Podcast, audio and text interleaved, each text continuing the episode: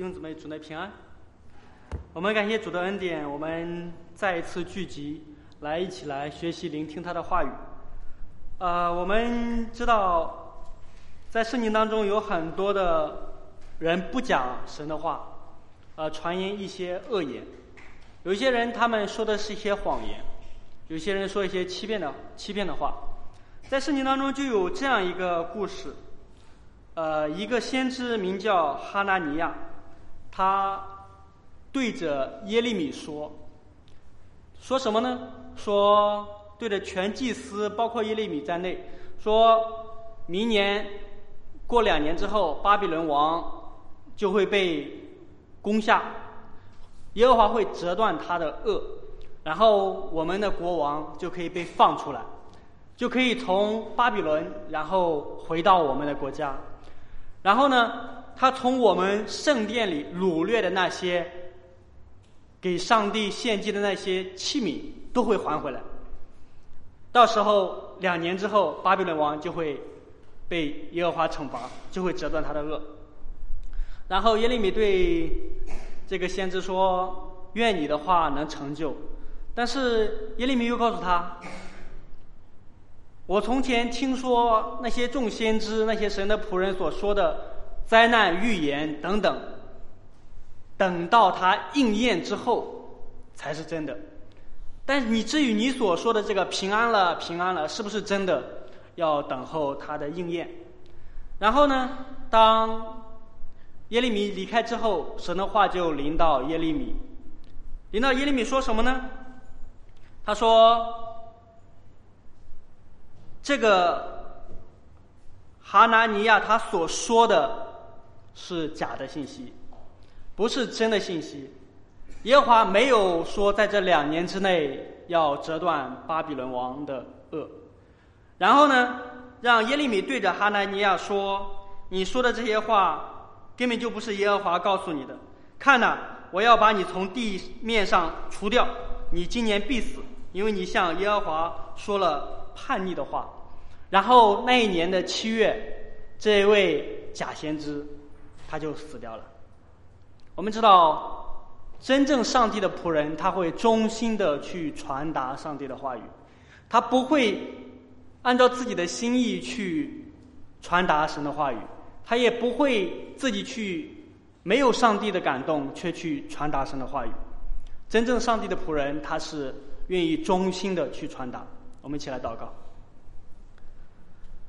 爱我们的阿爸天父，我们向你献上感恩。我们谢谢你借着圣经，使我们能够更多的认识你。主，我们继续来看撒母耳记，求你真的来帮助我们每个弟兄姊妹，也打开我们的心，也使我们能够看到主今天这篇信息带给我们怎样的一个提醒和帮助。求你真的预备我们的心。也使我们能够在你的面前有敬畏你的心，有渴慕你的心，能够愿意在这个时代当中能够成为主你所喜悦的儿女，能够忠心的去传扬主你的话语，传达主你的福音。听我们的呼求，我们将下面的时间交托在恩主的手中，求主护理我们，无论听或讲，都求主使我们能够在基督里一同造得到救。听我们的祷告，奉耶稣基督的圣名祈求，阿门。好，我们呃在上一周，我们知道杰辉在给我们说到关于谁是忠心的祭司。我们知道撒母耳在从这个经文来看的话，我们可以知道是撒母耳他在可能是被那一位忠被立为中心的祭司。然后我们再往后看，发现不是撒母耳，因为撒母耳之后他的儿子并没有行他的道。然后会指向谁呢？指向撒都，指向后来的一位中心的祭司。但是我们知道，撒都在这个世界是也是有限的。最终指向谁呢？就是我们的大祭司耶稣基督，他才是那一位真正的忠心到底的大祭司。而我们可以看到，在上一章经文当中，不断的去提到提到什么呢？提到神的话会。审判以利的家，在整个第二章当中，我们可以看，除了哈拿的祷告之外，他是占了很大的篇幅来去叙述。而这个对整个以利家的一个审判，在整个第二章当中，我们可以看到有很多的内容。这些内容并不是什么好的内容，乃是直接是要审判以利家的内容。所以，当以利听到这些内容的时候，以利做出怎样的反应呢？以利没有太大的动静，以至于在撒母耳记的第三章，以利说了一句话：“神看怎么样成就就怎么成就，神看怎么做，他看怎么样好就怎么样做。”所以他并没有尽上他的责任和本分，以至于以利这样的不作为，神兴起了一位。先知，而是在神面前能够忠心传扬他话语的人。我们就一起来看，神兴起的这一位先知是谁呢？就是我们今天所要讲的《撒母耳记》第三章一到二十一节。我们来看，从这一段经文，我们刚才已经听了。当我们听完之后，你会发现这这段经文可以分为几块呢？可为可以分为四四个段落。第一个段落就是先是我们看到的序言，讲到介绍这个整个这一这一章经文的一个序言，然后再从二到三节，我们可以看到整个要发生的这件事的一个背景，然后再可以看到就是耶和华他的作为，他的作为是什么呢？分为两两两部分，第一部分就是。呼唤萨摩尔，第二部分就是传达审判伊利家的信息，最后呢就是结语。这是我们今天所要看的整个一个大纲。我们现在我们从第一点来讲，我们来看第一节。那孩子萨摩尔在以利面前侍奉耶和华，在那些日子，耶和华的言语稀少，不常有异象。我们从这一节经文可以看到，我们可以联想到什么呢？还记得《四诗四诗记》最后一节、最后一章、最后一节经文怎么说吗？那时以色列人中没有王，个人怎样任意而行，每个人都是按照自己的心意而行，自己看为好的就去做，所以以至于这个时候，上帝并没有太多的言语去传达给他们，没有太多的言语向这个时代去说，所以以至于在第一节的经文当中说。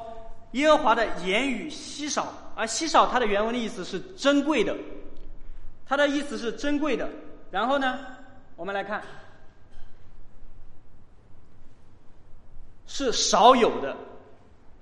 我不知道那个时代有没有神的话语，但是从经文可以看到是少有的，是珍贵的。在这里的原因就是因为那个时代的人他们不渴慕上帝。他们也不愿意去听从上帝的话，以至于耶和华的言语稀少。即使有言语，他们也不听从，他们也不会顺从。所以那个时代就是每一个人都是按照自己的心意而行，就是用我们现在的这样的现在的用语一句话，就是以自我为中心，我自己就是神，我自己就是上帝，我爱怎样做就怎样去做。所以这就任意而行。而神的话却没有去领导他们，所以他们也不常有神的意向，也看不到神特别的带领和引导。我们知道，在四世纪之前，上帝时常有引导末世，带领他们，带领从带领摩西、带领约书亚等等，时常的他们跟随上帝，他们明白上帝的心意。但到了世师那个时代，个人任意而行。以至于就没有上帝的话语，上帝的话语就极其的稀少，他们不愿意听从，不愿意遵从，所以在今天我们这个时代，我们有神的话语，但是很多人不愿意遵行神的话语，不愿意听从神的话语，所以有些基督徒他们来教会聚会，就沦为一种宗教的一个模式，甚至说一个习惯。因为我相信上帝，所以我要来每一周的聚会。因为我相信上帝，所以我要走这个宗教礼仪的模式。所以有些人过着一个宗教徒的生活。我们可以看到，从第三章来看，以利虽然他是大祭司，虽然他是士师，但是他却过着一个糊涂的生活，过着一个以自我为中心的生活，却没有以上帝为中心，却没有任何渴慕上帝话语的任何的一个迹象。我们可以看到，这是关于引言的部分。关于整个这一段经文的一个背景，是在第二到第三节，是它的整个背景。因为那时以利他在自己的地方睡觉，他的眼目开始昏花，不能看见。其实我们在看第二节经文的时候，他在描述以利的眼睛开始昏花，说明以利年龄已经年纪，他的年纪已经很大了。在这里开始昏花，我们从第二章的经文，我们就可以看到，当时神借着神人去向以利家宣判的时候，然后说到什么？说到了一句话。我们可以到第二节，我们可以看到，看到什么呢？以利家，你家中的人，我没有从我坛前除去，必使你的眼睛失明，心中忧伤。其实，在第二节当中就已经，神的审判当中就已经暗示以利他的眼睛会看不见，他就开始慢慢的昏花。其实我在查。这个眼目的时候，在这里他表示的意思是什么呢？我们来看一下，他表示的意思就是，第一个是肉体的眼睛，就是我们可以看到的眼。他其实他第二点还表示了一点什么呢？表示了他的精神或者属灵的功能开始慢慢的、慢慢的衰退、衰退、衰退，以至于他对神的话没有渴慕，以至于他不愿意去遵从神的话。因为我相信，在那个时代，只有大祭司，而且每年一次进入到至圣所，可以拿出他们的律法书去看。平时其他人是不能够看的，而以利却没有做好他的职责，他既就连这一次他都没有去遵行上帝的话，以至于讲到了第一节当中所提到的言语稀少。因为以利不单单是眼睛昏花，眼睛看不见，他的心，他的属灵境况也特别的低下。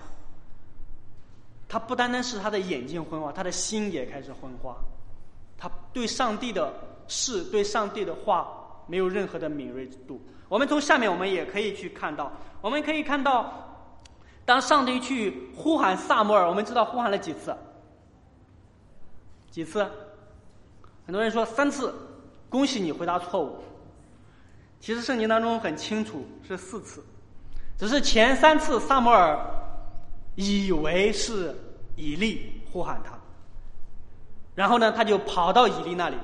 我们可以从经文当中我们可以看到，当萨摩尔第三次跑到以利那里的时候，然后以利以利那个时候他怎么样？以利那个时候他才明白。是耶和华要呼唤这童子，所以以至于以利才告诉萨母尔说：“如果说他再一次的呼喊你，你就怎么做？”耶和华，请说，仆人静听。我们可以从从这一段可以看到三次，不是一次。神呼唤了撒母的前三次，以利才明白是。神在呼唤这个童子，神在兴起这个童子，神在要直接跟这个童子说话，而不是借着其他的人去传。所以在这里我们可以看到，以利他的属灵状况是已经到了一定的境况当中，都不知道上帝的话语，也不知道上帝的作为，他甚至也不晓得上帝的呼唤，以至于到第三次的时候，他才明白原来是上帝。在呼唤这孩子，所以他的属灵光景可想而知，对上帝不敏锐，对上帝的话语也不敏锐。我们从另外一个角度再思想一下：当一个大祭司，他的属灵光景都这么的低下，都这么的不可慕上帝，你想想以色列民他们的属灵情况如何？他们的属灵情况。肯定没有祭司好，以至于就会怎么样呢？个人继续任意而行，所以那个时代他们是誓师去来治理他们，而事实他的责任是审判以及管理治理百姓。但是以利呢，他没有尽他的本分。我们知道，当他的儿子去让他的仆人随便在那里耶和华献祭的祭物当中随便去插，随便去拿过来飞几，我相信以利可能也会吃到他儿子拿过来的那些东西。他没有去过问，他只是说：“你们不应该去这样随意而行。人如果犯罪了，有事实去惩罚他们。但是呢，如果你们得罪了耶和华，谁来救你们呢？没有一个人可以救你。他只是轻描淡写的去给他的儿子说。其实按照以利他自己的权柄，他是事实，他也是大祭司。”他可以直接把他儿子的祭司的职分给革除，甚至可以直接审判他的两个儿子。甚至后来，当以利在描述他的儿子与那殿前的妇人苟合的时候，他只是说了一下，只是他的儿子不听，他就没有采取任何的措施。所以我们可以看到，以利他在整个以色列的治理是何等的失败，他没有尽上自己的本分。尽上自己的职责，去忠心的去传达神的话语，去治理神的百姓。因为神使他治理神的百姓，立他做以色列的事实，他却在其位，却不做其事，以至于使整个以色列的属灵光景混乱，以色列的整个治理混乱。所以这就是一个领袖在他的位置之上，却没有做他当尽的责任。没有对神的话语尽上责任，导致出现下面的情况，就是受到神的审判。而在神审判的时候，神却呼唤了萨母尔四次，然后借着一位童子向以利说，在萨摩尔听到神审判以利家之前，其实以利早已经知道耶和华要审判他的家。因为在上文当中，在第二章第二第二章之中，我们可以看到神让神人去告诉以利，而这个时候萨摩尔可能不知道，他不知道这件事，但是呢，萨摩尔听到这件事的时候，他就极其的害怕，他不敢将这样的事告诉以利，因为他害怕，所以神借着这样一个童子。在殿前侍奉的一个孩子，去告诉以利，你的家将要遭到审判，你的家会怎样怎样怎样。在第二章所说的一切的审判，到了第三章继续的在加强去重复，一定会发生这样的事。所以以至于以利他在怎样去对撒母耳说呢？我们可以来看圣经。当上帝将审判以利家的信息告诉撒母耳之后呢，以利第几次啊？这是第四次了。第四次撒母耳去到以利那里。我们从整个这一段经文来看，其实那所发生的所有的事都是在那一日。撒母耳跑了三次到了以利那里，第四次这一次。真的是以利去呼唤萨母尔，不是耶和华呼唤的，是第四次。然后萨母尔跑到以利那里，因为本来萨母尔他是心里面特别害怕，他不敢告诉以利这件事，因为他得了神的审判以利家的信息。所以呢，以利就呼唤萨母尔，在十六节说：“我儿萨母尔，萨母尔，说我在这里。”我们可以在。对比前三次，当萨摩尔跑到以利面前说：“你叫我，我在这。”然后现在呢，就是我在这里，我在这里，有什么样的吩咐？你有什么话要对我说？我们可以看到，这这个时候，萨摩尔还是一个孩子，他只是一个孩子，但是他领受了神给他这样的一个启示。他除了圣经所描述的害怕之外，以利叫他的时候，他没有任何想要告诉以利的意思。而以利向撒母耳说了什么呢？以利说：“他对你说了什么话，你不要向我隐瞒。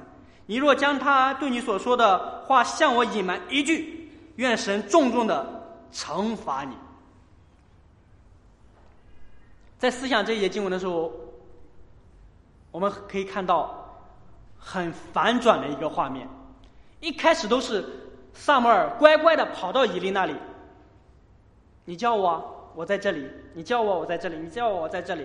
这次又是我在这里，在这里之后，以利不是说你去睡吧，你去忙吧，而是说什么呢？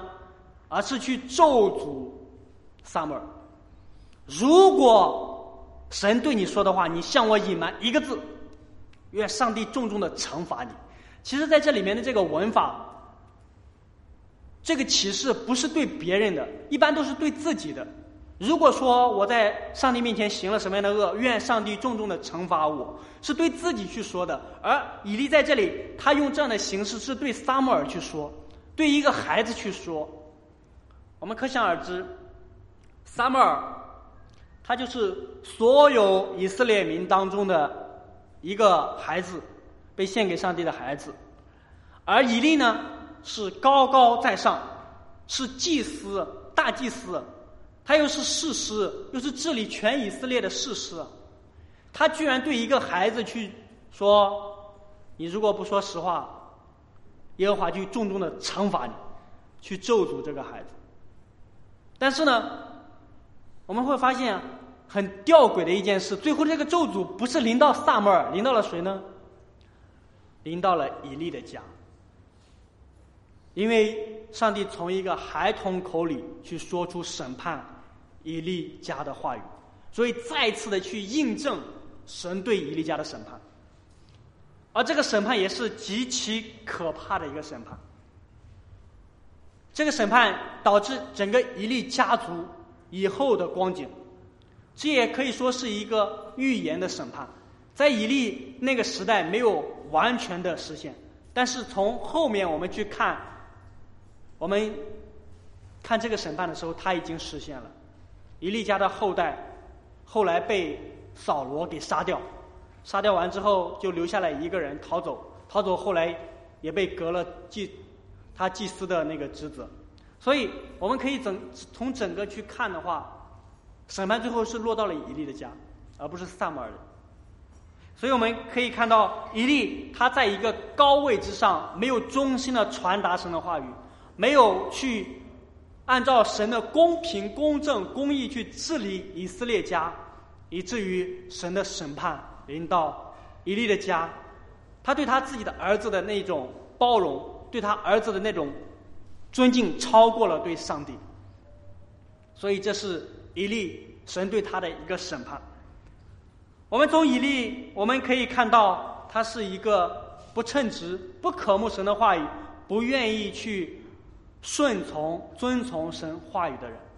然而，神在每时每刻，然后每个时代都不缺乏忠心传达神话语的仆人。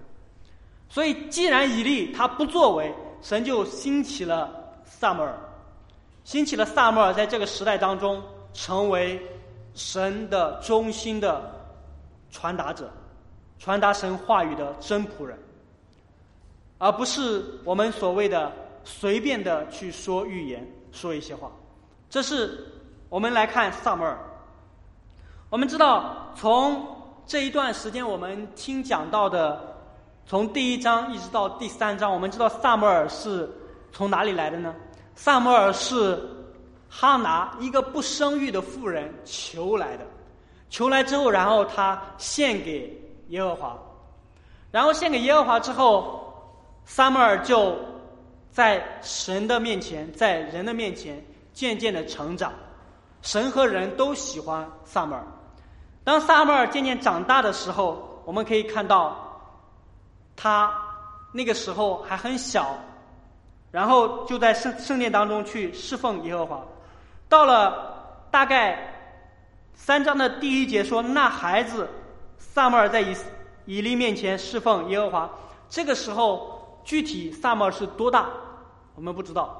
但是有有一些解经家说，那个时候伊利已经十二岁了，可能是十二岁，因为那个时候他是可以去领受并且去传达神话语，所以在那个时候，神的话就再一次的去临到，就就临到了萨母尔，所以在萨母尔还很小的时候就领受了神的话之后，从这个开始，萨母尔就慢慢的长大，开始了他的服饰。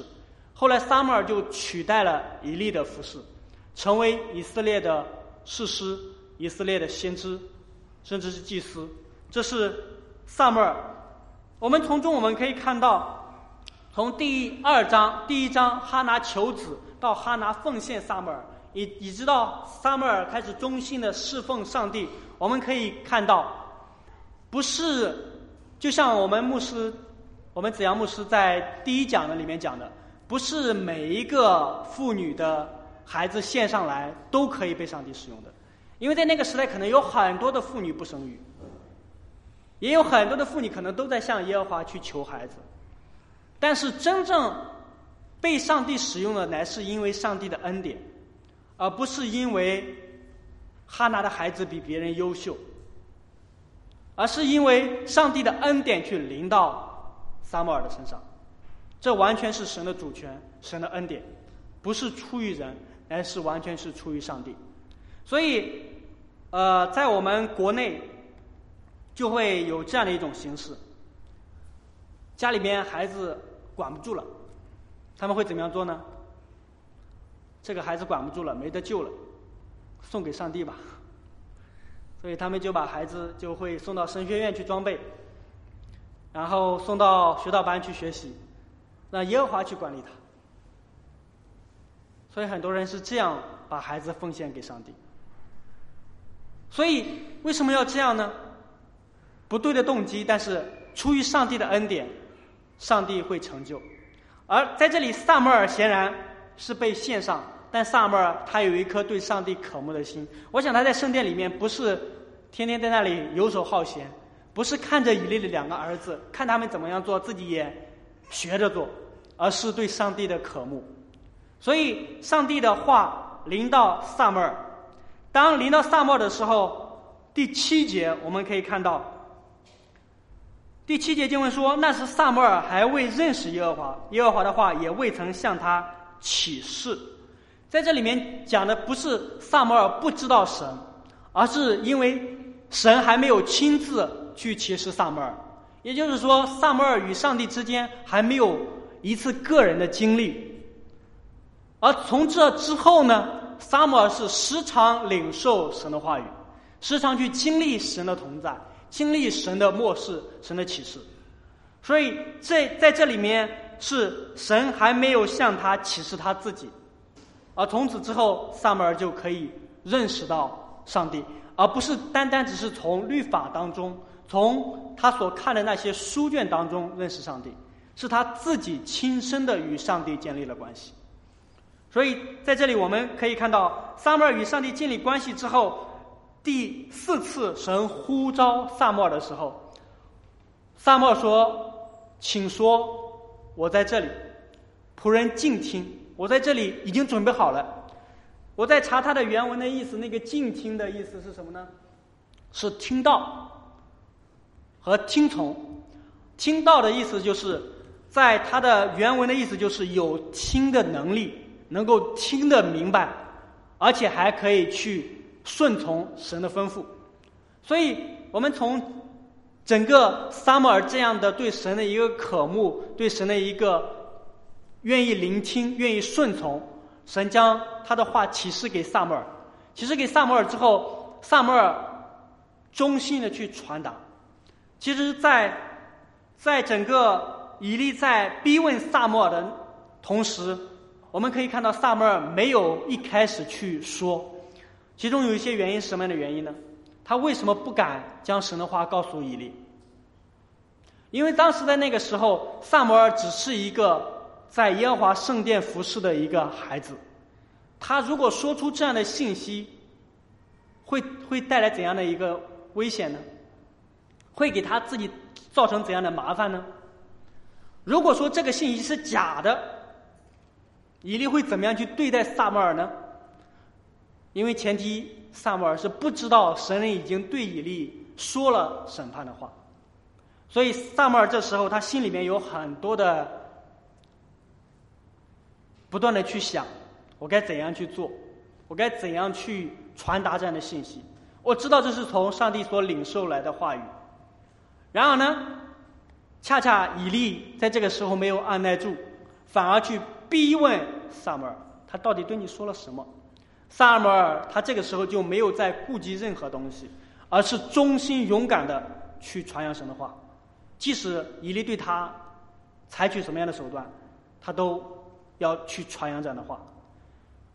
有些人说，可能是撒母耳因为害怕这个咒诅临到他身上，所以他才会忠心的传传达。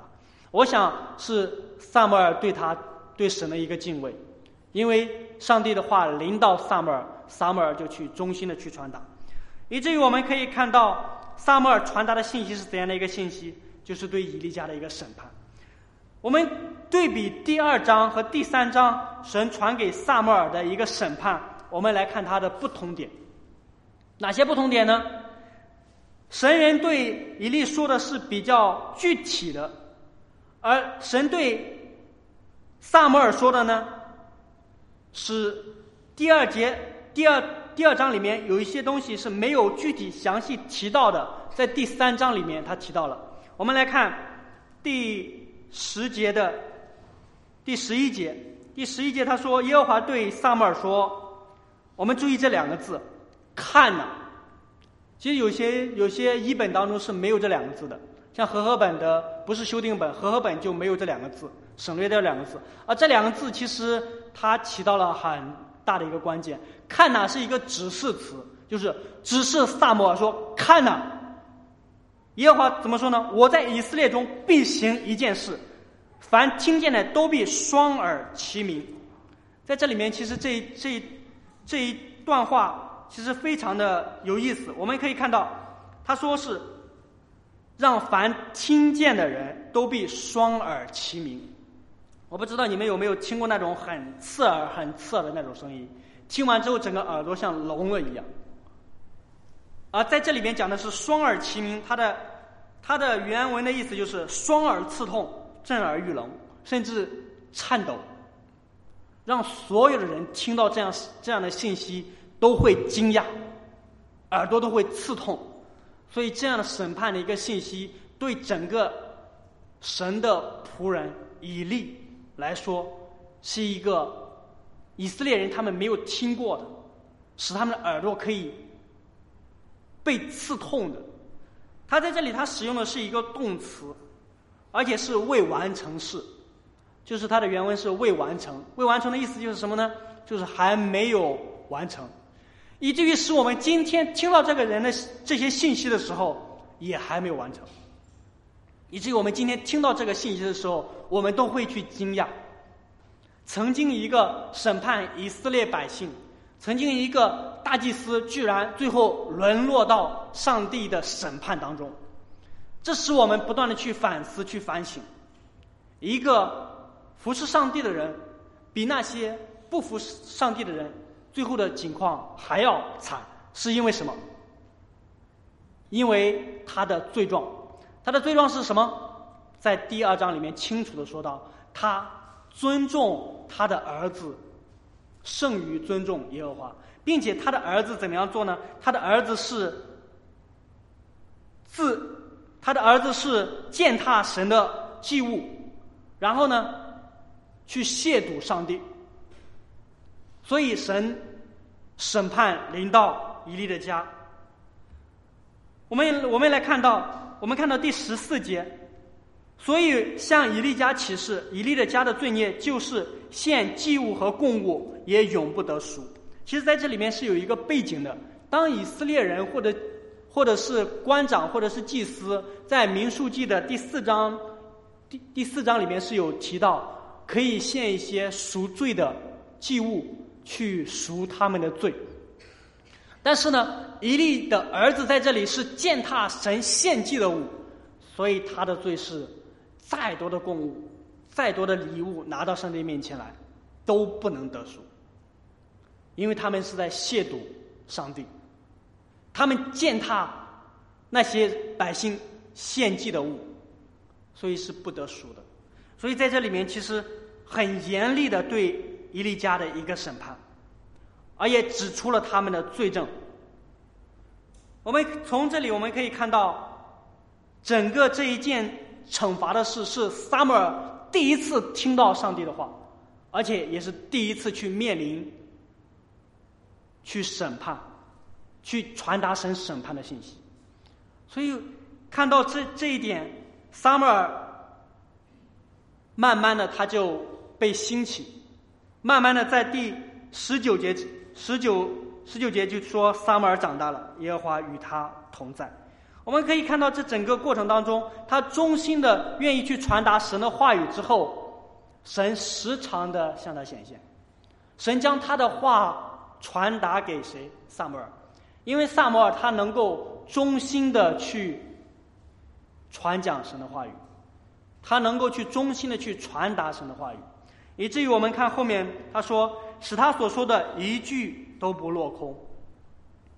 在这里边的意思就是，神向撒摩尔说的，撒摩尔向百姓说，然后向百姓说了之后，所有撒摩尔说的话，神没有使他一句话落空的，都使他所预言的、所说的、所审判的都实现。所以看到上帝对撒母耳的这样的一个眷顾，撒母耳对上帝话语的这样的一个回应，以至于使他忠心的去。传达神的话语。我们来看第十、第二十节，他讲的是何等的宽广。他讲的是全以色列。他说从但到别十巴，在这里面它指的是什么呢？一个指的是以色列的最南边到以色列的最北边，从但到别什巴，所有的人都听到了撒母耳的话，撒母耳传扬神的话。都知道耶和华立撒母耳为先知，为士师，去治理以色列的百姓，以至于耶和华不断的向撒母耳显现，将他自己的话去启示给 summer，。所以从这里我们可以看到，神不单单只是在这里去讲到将他的话启示 summer，，在我们的下文，也就是我们的下一讲第四章，你会看到。神启示给 summer 的话，即将慢慢的去应验。在第四章当中，我们就会看到以利和他的儿子一天之内死掉。具体的细节，我们下一周会慢慢的去分享，也是我们能够不断的去反思这一段经文。好，最后我们来看下一下下一次的主要的内容，我们来看。他是讲到了约柜被掳，以利的儿子被杀，然后以利之死。具体去怎么说，我们好好期待下一周的讲员给我们分享。然后我们来看最后的一个对比，我们来看对比萨摩尔和以利。萨摩尔的侍奉和以利的侍奉其实形成了鲜明的一个对比。他怎样去对比的呢？因为萨摩尔他的服饰是神所悦纳的，而神是厌恶以利家的侍奉。所以我们在世上应该当警醒的度日，能够去衷心的传达神的话语。我们来对比以利和萨摩尔。萨摩尔他是一个渴慕神话语的人，而以利呢，他是不听神的话语。神的审判临到以利的时候，他也没有去听从。萨母尔是灵性敏锐，一点点微小的声音呼唤他，他就开始起来跑过去。而以利当神呼唤。萨母尔三次，他才知道是神在呼唤童子，而且以利的灵性也迟钝。然后萨母尔是被神祝福，而以利的家是被神审判。萨母尔是聆听神的话语，以利是不可慕神的话语。萨母尔尽忠职守，而以利他是严重的失职，甚至不配。有这样的一个职分，萨摩尔他是忠心的传达神的话语，而以利他是听不到神的话语，因为那个时候言语稀少。从我们可以看到他们两个的一生来去看，撒母耳一生是敬畏上帝的，而以利即使神人告诉他，他尊重他的儿子胜于耶和华，他仍然藐视上帝，仍然不听从上帝。所以我们借着撒母耳一位神所兴起的先知，然后和以利去对比的时候，我们不断的去反思我们自己，我们来去想这两个人物，上帝在这个整个撒母耳记第三章到底对我们说什么？我们可以看到，神厌恶以利的服饰，而喜悦撒母耳的服饰，也兴起了。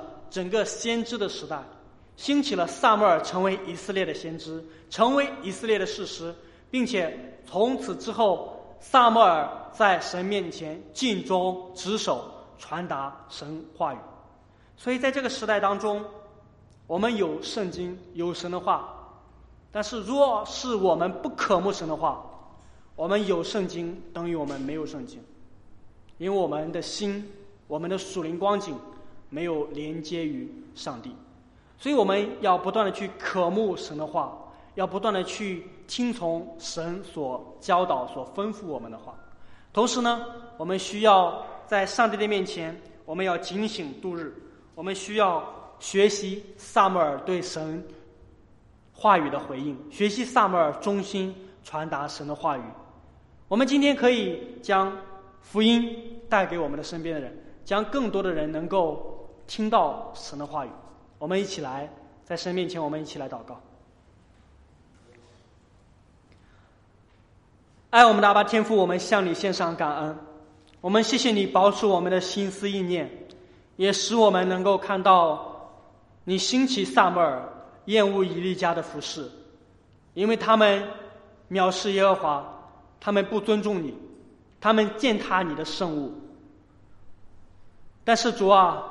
你是公义的，你是审判的神，你对以利家发出这样的一个警告，以至于在后面会应验，也使我们能够在这个时代当中，使我们能够渴慕住你自己的话语，使我们能够聆听你的话语，也使我们能够去传扬你的话语，使我们能够在这个时代当中，不至于我们的眼睛昏花，使我们的心灵迟钝。乃是使我们能够有一颗清洁的心，有一颗警醒的心，如同萨摩尔一样，在你的面前去忠心的来侍奉你，忠心的来传达主你的话语，忠心的能够去渴慕主你的话语。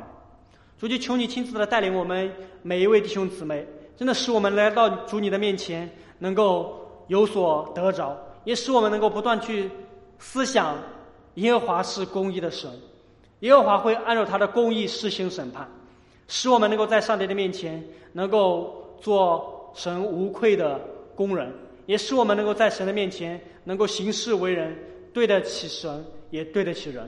听我们的呼求，也祝福我们每一位弟兄姊妹，使我们在你的面前能够去不断的去思想你的话，聆听你的话，听我们的祷告，奉耶稣基督的圣灵祈求。